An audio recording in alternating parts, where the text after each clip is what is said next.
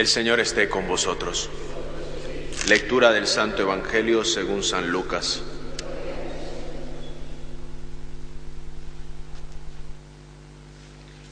En aquel tiempo solían acercarse a Jesús todos los publicanos y los pecadores a escucharle.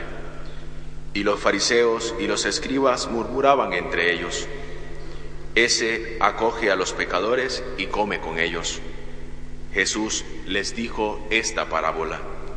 Si uno de vosotros tiene cien ovejas y se le pierde una, ¿no deja las noventa y nueve en el campo y va detrás de la descarriada hasta que la encuentra? Y cuando la encuentra se la carga sobre los hombros muy contento y al llegar a casa reúne a los amigos y a los vecinos para decirle, Felicitadme, he encontrado la oveja que se me había perdido.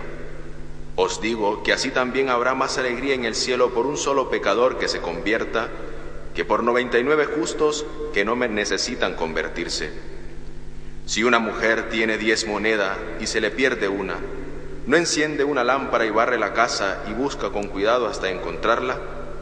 Y cuando la encuentra se reúne, reúne a las amigas y a las vecinas para decirle, Felicitadme, he encontrado la moneda que se me había perdido. Os digo que la misma alegría habrá entre los ángeles de Dios por un solo pecador que se convierta. Palabra del Señor.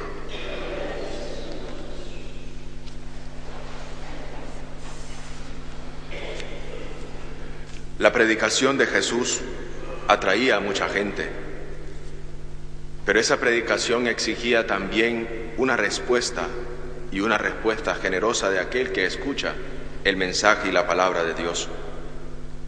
Cristo es muy claro en el Evangelio y en esta parábola que propone, que no ha venido por los justos sino por los pecadores.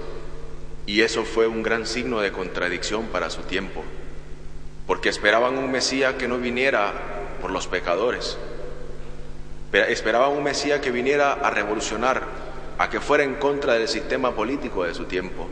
Ese es el Mesías que esperaban.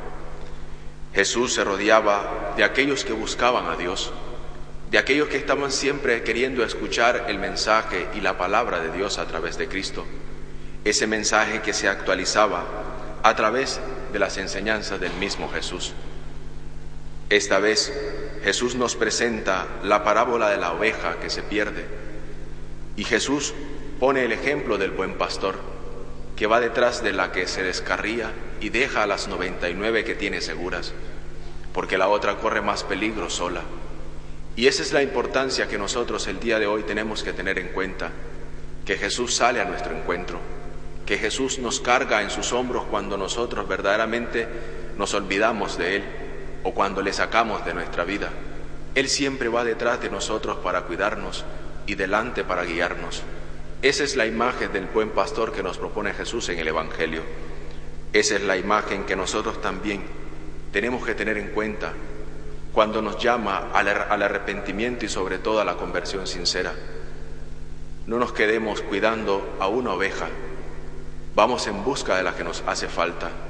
Ese es el mensaje por el cual nosotros tenemos que sentirnos alegres, tenemos que sentirnos reconfortados en nuestras luchas diarias, porque Cristo nos da la seguridad que está con nosotros, porque Cristo nos da la garantía de que está y cuida de nosotros, aunque nosotros muchas veces le abandonamos, dejamos el redil por irnos detrás de unos caminos que nos ofrece este mundo, o por muchos caminos que a veces nos llevan al despeñadero o incluso a quedar enredado entre las zarzas de nuestro orgullo, de nuestra vanidad. Es por eso que en este día tengamos muy en cuenta que el, el llamado claro que nos hace Jesús es a que experimentemos el arrepentimiento y regresemos al redil. Esa es la invitación que Él nos hace. Por eso, seamos portadores de la palabra de vida, como el buen pastor, que aquel que nos escuche sienta, se sienta confortado, se sienta bien hablando con nosotros cuando le hablamos de Cristo. Ese tiene que ser la misión de nosotros, no convertirnos en pastores peinadores de ovejas, que nos acostumbramos a lo mismo, a estar cuidándola. Tenemos que salir en busca de la que está perdida. Y esa es la misión que tenemos nosotros. Y esa es la misión que tenemos que llevar a cabo. Salir en busca de la que no está. con nuestro testimonio y haciendo vida la palabra de Dios y dando testimonio que ella cae en nuestra vida y sobre todo da fruto y frutos en abundancia. No nos desesperemos cuando sintamos la lejanía de Dios o cuando a veces llegue la aridez, la aridez espiritual. No nos desanimemos. El buen pastor está con nosotros para llevarnos a los pastos abundantes y a saciar nuestra sed. Que el testimonio de los mártires que hoy celebramos también sea para nosotros un aliciente para seguir adelante. El buen pastor está buscándonos. El buen pastor quiere llevarnos sobre sus hombros. Pero ¿qué estamos dispuestos nosotros a hacer también para responder a lo que el buen pastor quiere de nuestra vida como ovejas? Si nos quedamos dentro de las 99 que deja o estamos dentro de la que se descarría y se va por el despeñadero y queda enredada entre las zarzas del orgullo, de la vanidad, de la soberbia o incluso dentro de los placeres de nuestra sociedad. ¿En cuál de ellas nos ubicamos? Y si nos ubicamos dentro de la figura del buen pastor, ¿no nos alegramos de encontrar la oveja que nos hacía falta? ¿O nos quedamos tranquilamente y le regañamos y le decimos, qué mala eres, ¿por qué te has marchado?